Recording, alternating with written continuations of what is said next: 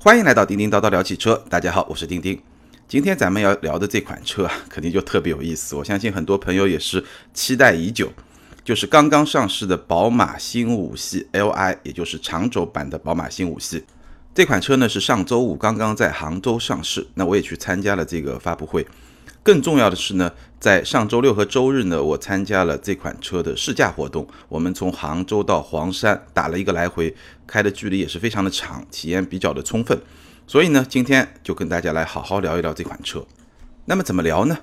我其实曾经想过的一个思路呢，因为大家知道，去年下半年的时候，我在西班牙试过标轴版的新一代五系，所以我原来就想呢，可以重点的从我当时的一个结论出发。然后来聊一聊这款车长轴版有一些什么样新的变化。那关于这款车的标轴版呢，大家可以找之前的节目有非常详细的评论和讲解。但是呢，后来我想了一下，可能有一些资深的车迷啊会去关注标轴版和长轴版有什么样的区别，而很多真实想要买这款车的人，可能他关心的更多的是我是该选一辆宝马呢，还是该选一辆奔驰呢，或者说选一辆奥迪呢，对吧？所以呢，今天我聊的这个角度呢，我想把。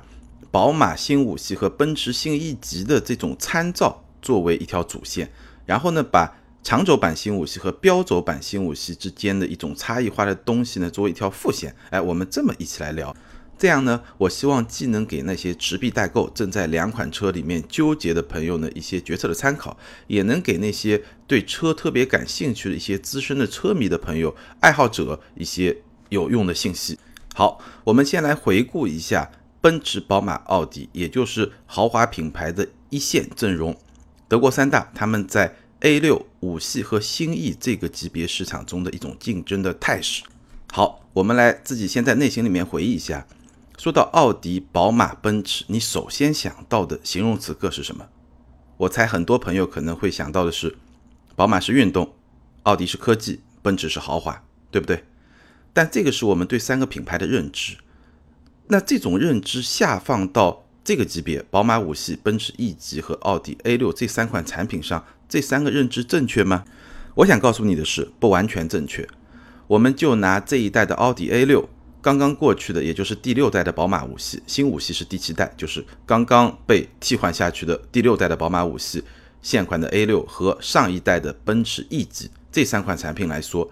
如果我告诉你，至少从底盘调教而言，奔驰 E 级是相对比较运动、比较硬朗的那一款，你信吗？但事实就是如此。那我说这个例子呢，其实我是想说一个意思，就是在 BBA 这个竞争级别，在 A 六五系和奔驰 E 级的这个竞争级别，其实相互在不断的侵入，或者说侵略进入别人的这么一个领地。宝马讲的是什么？宝马讲的是运动、豪华、科技。奥迪讲的是什么？奥迪讲的豪华、科技也运动。对吧？奔驰讲的是什么？奔驰可能运动讲的比较少，但豪华科技都会讲，对不对？但是奔驰还会讲年轻化，所以这三个品牌在这些竞争的领地啊，虽然你对它的品牌认知可能还停留在过往的某一个阶段，但是事实上在这个级别的产品中，他们已经相互渗透的非常的厉害了，都是在拿自己的怎么说呢？拿自己传统你认知上不是它的强项去打对方的强项，这个现象是非常明显的。所以呢，今天聊长轴版的宝马新五系啊，我想也就从这三个方面去说：豪华、运动、科技。好，我们先说豪华。豪华这一点啊，可能是近年来宝马比较被诟病的地方，或者说是宝马和新一代的奔驰产品相比较，相对比较弱的那么一点。我记得我在评价标轴版新五系的时候，我也提出，如果是以标轴版新五系的这么一个豪华度和国内的长轴版的奔驰 E 级来做对比的话，仍然是它的一个弱项。那长轴版的新五系在这方面有什么提升或者有什么改进呢？我觉得最简单直观的一个说法，我在微博上也发了一个微博，我说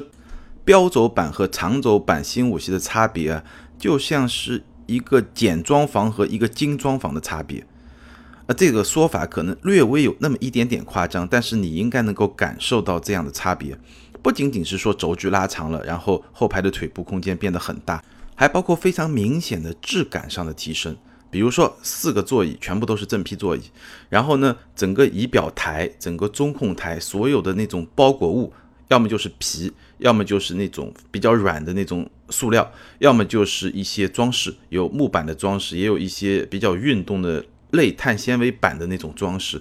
这些装饰整体的质感比标轴版我感觉上至少是提升了一个档次。后排的提升也是非常的明显啊！按照宝马提供的数据啊，它的坐垫是加厚了二十毫米，加长了三十毫米，靠背是加厚了五毫米。所以给我的感觉啊，后排这个座椅啊，无论是它的舒适度、它的支撑的力度，包括它支撑的长度，以及它的那种软度，就它是有韧性，能支撑得住，但是又是比较软。整体的这个提升是非常明显的。然后呢，不仅是整个靠背的角度可以调节，靠背的上半部分，也就是你的背部那一块的角度，还可以跟头枕一起进行调整。所以整体的这种乘坐的舒适性比标轴版五系的提升非常明显。当然了，他也从竞争对手那儿学了一些东西，比如说他从新 E 级那儿学了一样东西，就是头枕。有那种非常软，一个非常非常软的头枕，然后外面呢也是像那种 Alcantara 的那种材料包裹起来的一个头枕。奔驰上也有这个头枕，宝马新五系上也有这个头枕，而且这个头枕非常的舒适。所以从车厢内整体的装修的精致程度，包括它能提供的一种舒适程度而言。我觉得长轴版的新五系和新 E 级是完全在一个水平线上的，只是两者的风格不太一样。因为新 E 级的内饰的设计啊，用了更多的曲线，整体它营造出来一种更加优雅的感觉。而新五系内饰的整体的风格呢，还是比较传统的德国的那种包豪斯设计的风格，也就是功能决定形式，它的直线条会更多一点，给你感觉逻辑性可能会更强一点。但是两者的精致度，两者在质感上是相当的，甚至宝马在某些地方还要更好一点。当然了，对豪华这件事情啊，本身不同人有不同的看法。我记得我曾经在评论宝马七系和奔驰 S 级的时候。呃，有这么一个观点啊，我觉得宝马七系呢有很多看不见的豪华，比如说它的碳纤维框架的这个车身啊，包括它很多的这些科技的层面的这些内涵，宝马新五系上也有。但奔驰 S 级呢，在那种可感知的豪华度上会做得更好，就它是看得见的豪华。那这个观点呢，一定程度上也可以移植到宝马五系和奔驰 E 级之间的这种差别。就是奔驰会更加的感性，而宝马会更加的理性。这种差别啊，其实在外观设计上也有所体现。奔驰 E 我们称它为小 S。它的设计风格跟 S 很像，甚至它在 C 柱那个部位的设计风格是跟迈巴赫的 S 级非常接近，所以它的设计的豪华感、它的优雅感、它的高级感是非常高的。那宝马新五系在设计层面而言，你乍一眼看，其实跟上一代的五系它是一个传承和进化的关系，它不像 E 级和上一代一样是一个翻天覆地的这么一个变化的关系。所以你乍一眼看，你会觉得这个车的新鲜感没有那么强烈。但是宝马在这里用了一个绝招，什么绝招呢？就是给长轴版的新五系加上了 M 套件。整体上，我觉得从外观的视觉效果来看，通过这么一招，基本上就跟奔驰 E 拉到了一个水平线上。所以在豪华这个层面上，无论是外观还是内饰啊，我觉得长轴版的新五系基本上就跟 E 级处于一个水平线上。可能大家的风格会不一样，你可能喜欢这种，他可能喜欢那种。但宝马的这个短板算是补上了。第二部分呢，我们说科技，我先给一个限定，再加一个结论。所谓限定呢，就是我这里面说的科技呢，更多的是新科技，比如说我们的互联啊、人工智能啊、自动驾驶啊这些层面的科技，而不是指传统的。那你说发动机也是科技，变速箱也是科技，底盘调教也是科技，对吧？我把这一部分呢放到第三部分，运动型的那部分去说。在这个限定条件下，我认为宝马新五系的科技水平、科技能力和科技配置是在同级中最高的。好，我们一条一条来说啊。首先说语音控制，宝马的这个语音控制呢是自然语言的一个语音控制，就是说我打个比方，你要去一个地方，你不需要说导航至某某某地方，你直接可以说我要去什么地方就可以了。或者呢，你直接可以说我要吃火锅，它就会帮你找出你所处位置周边的火锅店。或者呢，你可以说我要拨打谁谁谁的电话，比如说拨打三刀，然后他就帮你把三刀的电话拨出去了。或者你说我要拨打幺八六什么什么一串号码，结果你发现呢号码说错了，你还可以说把幺八六改成幺三九，然后它只就就帮你把幺八六改成幺三九了，什么概念？就是它使用的整套体系是自然语言，就跟你平时说话非常的接近，是这么一套语音控制系统。这套系统呢，我专门做了一个小视频放在新浪微博上。那晚一点呢，我也会把它放在我的个人微信订阅号“钉钉说车”上，大家可以关注去看这段视频，看它的这个整体的效果怎么样。那我的结论就是呢，这套系统应该是同级使用体验最好的一套自然语言的语音控制系统。说的有点废话，总而言之，就同级里面最好，应该是没有什么疑问的。那有没有问题呢？当然有问题。比如说我在测试过程中也发现，有些手机号码明明我手机上是有的，但是它就是找不到。但我也不知道这个是手机的问题，还是车的问题，还是相互沟通的这么一个问题，肯定还谈不上完美，但。确实是同级做的最好的，这一点应该也是没有疑问的。然后我们再来说第二点，手势控制。手势控制呢，我感觉上比自然语音控制呢还要更糟糕一点。它的成功率其实不是特别高，它好像有五六个手势可以控制不同的功能。但我用的最多的就是控制音量，就是在这个屏幕之前转一圈，顺时针转就是增加音量，逆时针转就是减少音量。这种操作呢，我自己测试下来成功率可能在百分之五十左右。就是有一半它是没有反应的，但可能你作为车主，如果你更熟悉一点，可能成功率会更高一点。但整体而言，这套系统的体验和成熟度是比不上语音控制系统的。那么我们怎么去评价这么一套还不太成熟的系统搭载在长轴版的新五系上呢？甚至宝马其实在某一辆概念车上推出了一个更牛逼的系统，就是它可以悬空去按一个按键，然后呢，这个按键可以悬空给你一种反馈。那这个是一个更先进的技术。现在呢，手势控制功能呢已经搭载到了七系和长轴版的新五系上。那我对这套体系的评价呢是三句话：第一句话，这套系统还不是一个特别成熟的系统；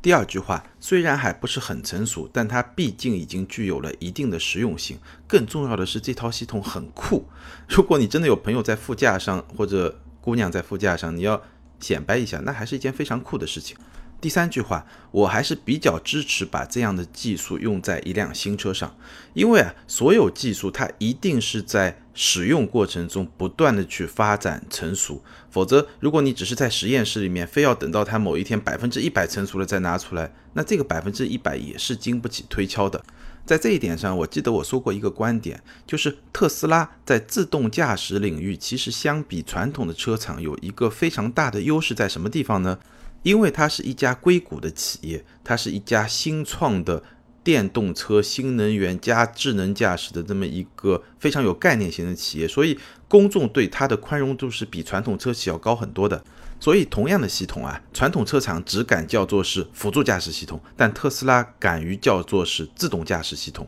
而且呢，敢于把这套系统装载在更多的车上。那这有什么好处呢？这里面有一个天大的好处，就是特斯拉获得的自动驾驶的数据都是在真实的道路使用环境下的数据，而传统车厂的数据都是测试数据。真实使用环境的数据，无论是数量还是质量，都比测试条件下的数据有价值的多得多得多。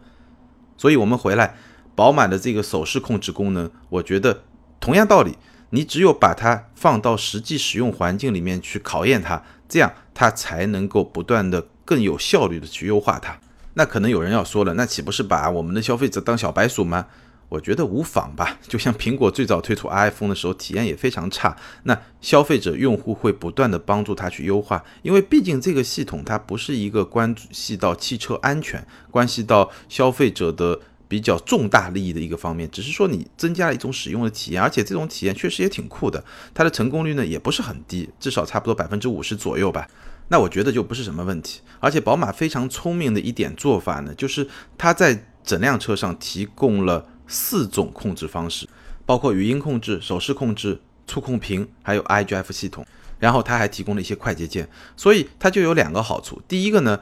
虽然可能，比如说手势控制还没有到非常成熟的这么一个程度，但是它只是某一种操控方式。当你觉得不方便，或者说你觉得不太习惯的时候，你完全可以用别的操控方式来取代它。这样的话呢，这种不太成熟的技术，其实它对你的负面影响是非常非常小的。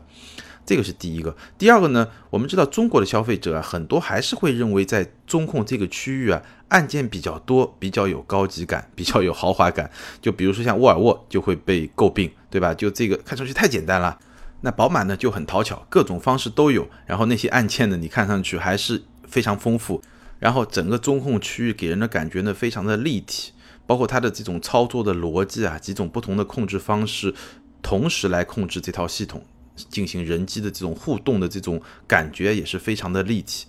然后它在后排呢也提供了七系上有的那块小的 pad 的屏，通过这个屏呢，你也可以操作娱乐系统、空调，包括查看车辆的行驶状态等等一些基本的功能。好，关于科技的另外一个方面呢，就是所谓的辅助驾驶。呃，新五系的辅助驾驶呢做到了第二级，就是 Level Two。呃，关于自动驾驶呢，我正在准备一个档节目，就给大家解释一下什么叫 Level One，什么叫 Level Two，什么叫 Level Three。它总共是分五级，现在公认的行业的标准，一级、两级、三级、四级、五级。那宝马新五系的长轴版呢，做到了二级。现在市面上所有的车真正能够做到的，也就是二级，包括特斯拉在内。那二级能够做一些什么事情呢？比如说 ACC，比如说车道保持。然后呢，它有一个特别的功能，就是紧急避让。什么概念呢？比如说你的车在正常行驶，前面突然有一辆事故车，或者说有一辆故障车就停在那儿，然后呢，你发现的时候可能已经有点晚了，所以你要做紧急避让。这个时候，比如说你要向左避让，那车辆呢，它的各个摄像头啊，它的雷达，它能监控判断你很有可能要做向左的避让，或者说你做出向左的避让呢，能够去帮助你去避免发生一些事故。这个时候，当你往左打方向盘的时候啊，它有一段区间方向盘呢会比较轻，也就是说它的助力会增加。在这种情况下呢，你使出相同的力量，方向盘转动的角度就会比正常情况下变大。比如说你转动了九十度，它事实上就转动了相当于一百二十度的这个转向的效果，那来帮助你规避这个危险，帮助你更好的转向。但它整体的这个角度是有范围的，不会说无限的这么一个范围，它在某一个区间内有这么一个作用，来帮助你紧急避线。而且与此同时呢，所有 ESP 的这些系统都是待命的，如果一旦出现一些别的状况，它也是能够来帮助你做这么一个紧急避让这么一个功能。但是呢，它只会做好准备，帮你去减轻方向盘的力度，在一定范围之内，它不会帮你主动去转向，所以你还是这个车辆的控制者。那这个也就是第二级的自动驾驶它所能实现的一个功能。但是比较遗憾的呢，在国内的车型上，它没有引入标轴版五系，它其实还有一个功能，就是能够自动变道，就是你打一个转向灯，它是可以。监控在安全的情况下做一个自动变道的，我记得我在介绍标轴版新五系的那个视频里面也演示了这个功能的实现。其实整体的感觉还是非常好，但是在国内没有装载这么一个功能。那我相信呢，也是出于市场环境啊，包括成本啊各方面的一个综合的考量做出的这么一个决策，也很正常。整体而言，我觉得宝马新五系上所搭载的这些科技装备啊，是同级最强的，也是最接近于特斯拉的。虽然某些操作功能还没有到一个非常成熟的程度吧，但是整套系统作为一个整体来看，它的体验确实是同级最佳的。好，最后我们来说最后一方面，就是运动性。其实运动性这个话题啊，可能是大家对宝马最没有怀疑的这么一个地方，但是我觉得还是要来说一说。首先呢，新五系用的是七系的平台，但是呢，它没有用七系的那个碳纤维内核的一个车身，它用的车身呢还是钢铝结构的这个车身。但这个车身呢，其实是做了大量的轻量化的一些设计和一些做法吧。长轴版新五系的白车身比上一代减重了五十公斤，而整车呢减重了一百三十公斤。比如说它的四门两盖。都是全铝合金的。我记得在发布会现场也是展示了一个白车身，这个包括四扇车门，然后呢，引擎舱的盖和后备箱的盖都是铝合金的。这个大家也知道，这个目标所向是非常的明显。那我记得在之前的一期节目里面呢，我还专门聊了一下铝这个问题。其实铝和钢相比，最大的好处当然就是轻量化。那轻量化这件事情呢，对不同的品牌意义其实是不一样的。那我在那期节目里面呢，也探讨的非常深入。那宝马作为一个把运动性作为自己基因的品牌而言，它坚持轻量化的这种做法，当然是非常能够理解的。而且确实啊，这种轻量化对新五系的这种操控的体验的提升，我觉得也是非常明显的。这个呢，我们可以分两方面来说啊。第一方面，从乘坐的角度来说，上一代五系啊，你坐在上面，我不知道大家什么感觉啊？给人的感觉呢，它的整体的悬架和车身啊，它是有一个非常强的一个滤震的效果，你感觉上好像是包了很厚的一层沙发。或者说弹簧，或者说棉这种吸震的材料很沉重的压到地上，然后呢就把这些沉重都吸收掉了，是这么一种感觉，比较重，比较舒适，然后呢有很厚的材料在做一些吸震的动作。那新五系给人的感觉是怎么样呢？它的吸震动作就好像是我打太极一样，我一拳打过去，然后那个打到那个人身上，那个人的身体呢会往后面稍微侧那么几公分。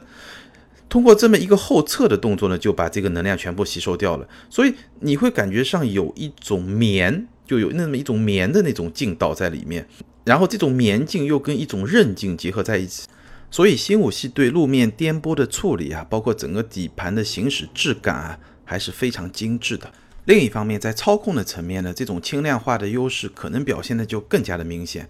这款车啊，我觉得开起来，因为我们走了高速，也跑了一段山路，虽然没有开的特别的快，但整体上来说，这辆车开起来给我的感觉是相当的轻快。你可能感觉不到这是一辆五米开外的这么一辆特别大的车，它整体的顺从性还是非常好的。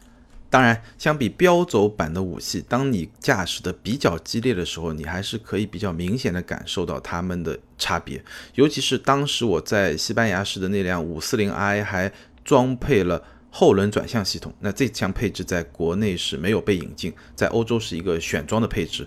有了后轮转向系统，它的整体的转弯的半径就更小，然后它的敏捷度会更高。但无论如何，作为一辆五米开外的行政级车，我觉得长轴版新五系应该是对得起宝马在运动方面的一个传统的口碑和它的基因，这是没有问题的。但宝马也做了很多的事情了，除了轻量化之外，它的后悬现在被调教成为一个更加复杂的五连杆结构，包括前悬的双叉臂结构，这个都是经过全新的调教的。这辆车的驾驶感受比上一代的宝马五系的提升是非常明显的。然后顶配的五四零 Li 车型呢是配备的空气悬架加上电子减震系统，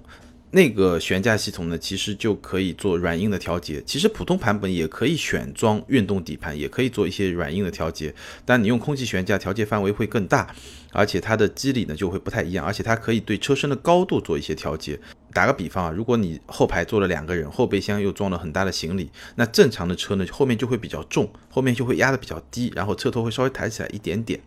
那这种时候呢，车身就不平了。那如果你是一个装备了空气悬架的五四零 Li 呢，这个时候呢，它这个空气悬架会自动把车调平。这套系统其实在七系上有。那如果你是选那个高配版的五四零 Li 六十六点三九万那款车呢，也会有这套系统，但那个车呢还是比较贵。长轴版新五系的主力的一个动力系统呢，还是二点零 T，现在上市呢是。两个动力配置，它官方叫低功率版和高功率版，但是我更愿意把它叫做中功率版和高功率版。五二八取代了之前的五二五车型是二百二十四马力，五三零是取代了之前的五二八车型是二百五十二马力。搭配的都是 ZF 的八档自动变速箱，当然这款八 AT 呢，跟我们之前看到的八 AT 呢，其实稍微有一点变化，它的齿比的范围会调得更大一点。当然这种差别，我相信普通人在日常的驾驶中感受也不会特别的明显，因为 ZF 的八档变速箱，我其实一直评价是非常高的，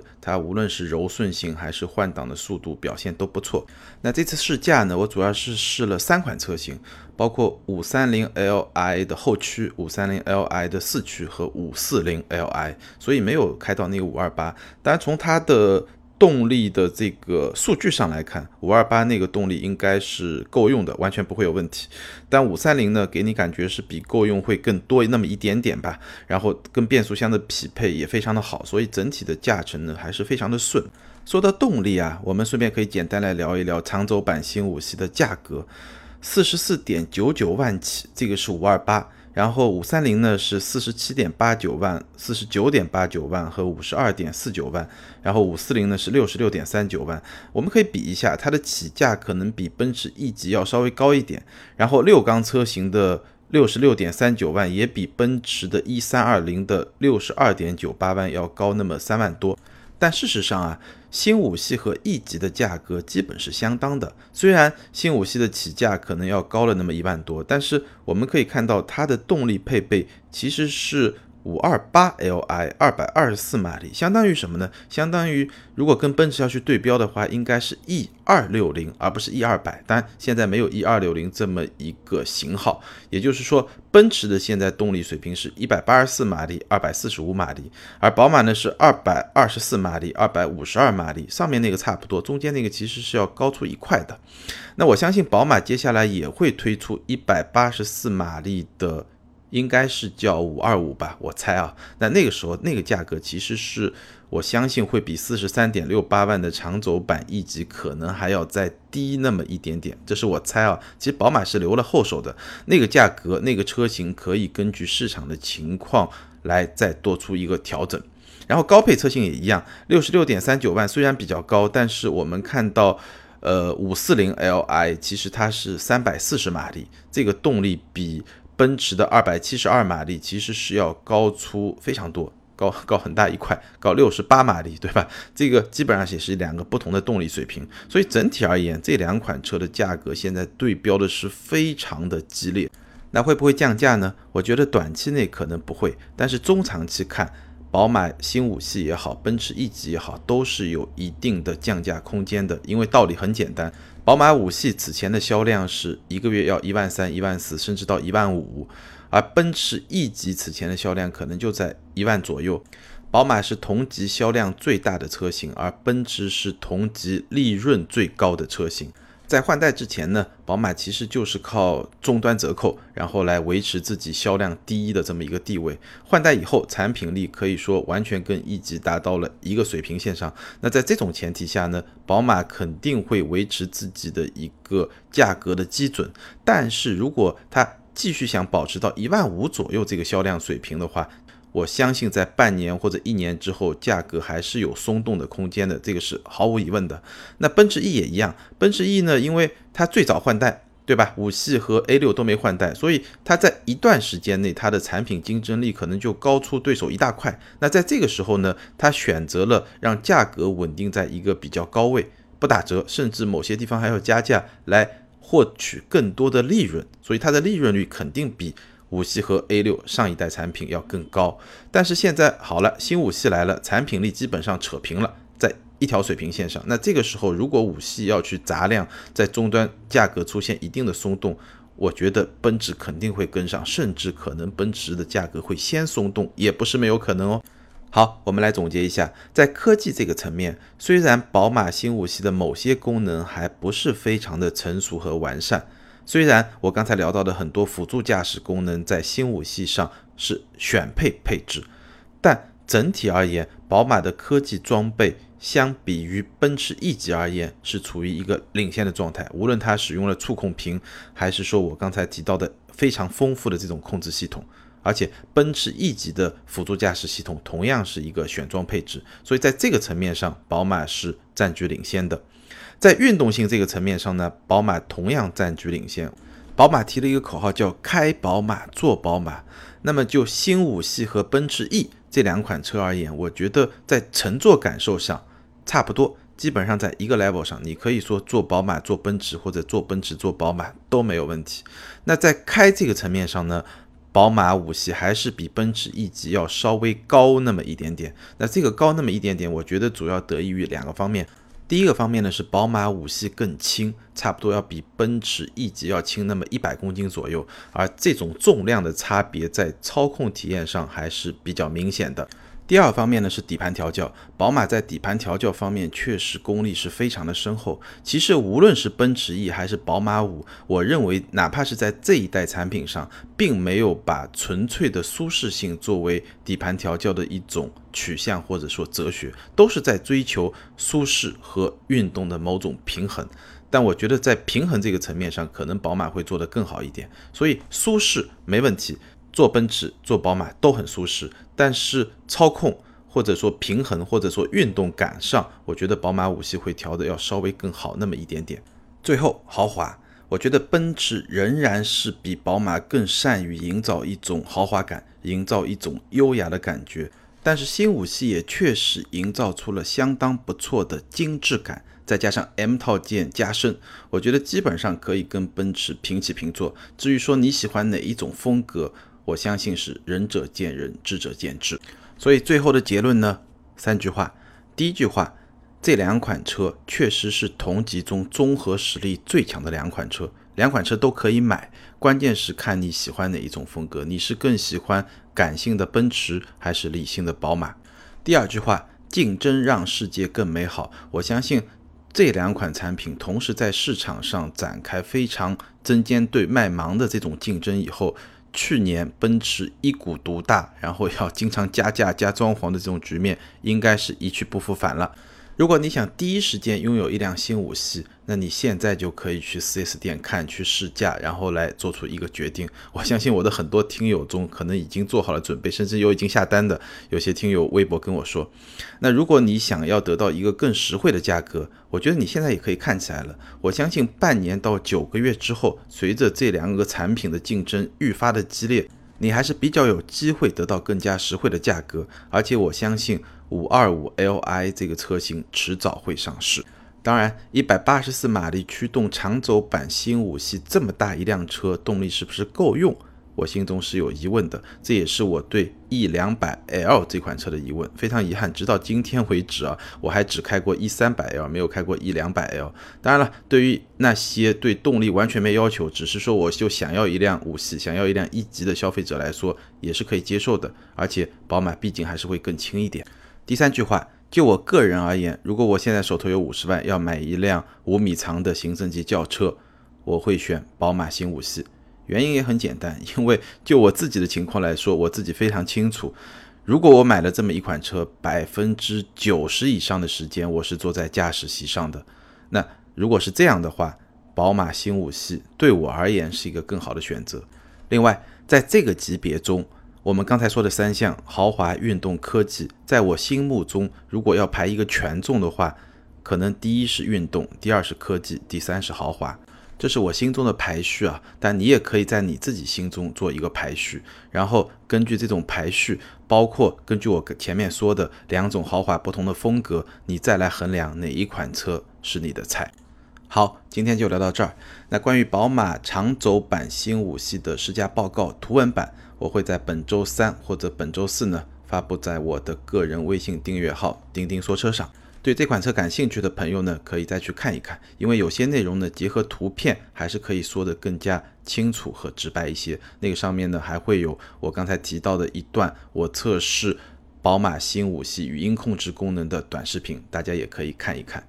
大家如果有任何想法呢，也可以关注我的。个人微信订阅号“钉钉说车”，然后在后台给我留言。包括如果说听了这个节目，如果你在今天和明天第一时间听了这个节目，对这款车有什么想法，或者说有什么想知道的内容呢？也可以在微信后台给我留言。当然，也可以在喜马拉雅下方评论给我留言，那我就可以在我的图文的内容里面呢，进一步的做一些解答。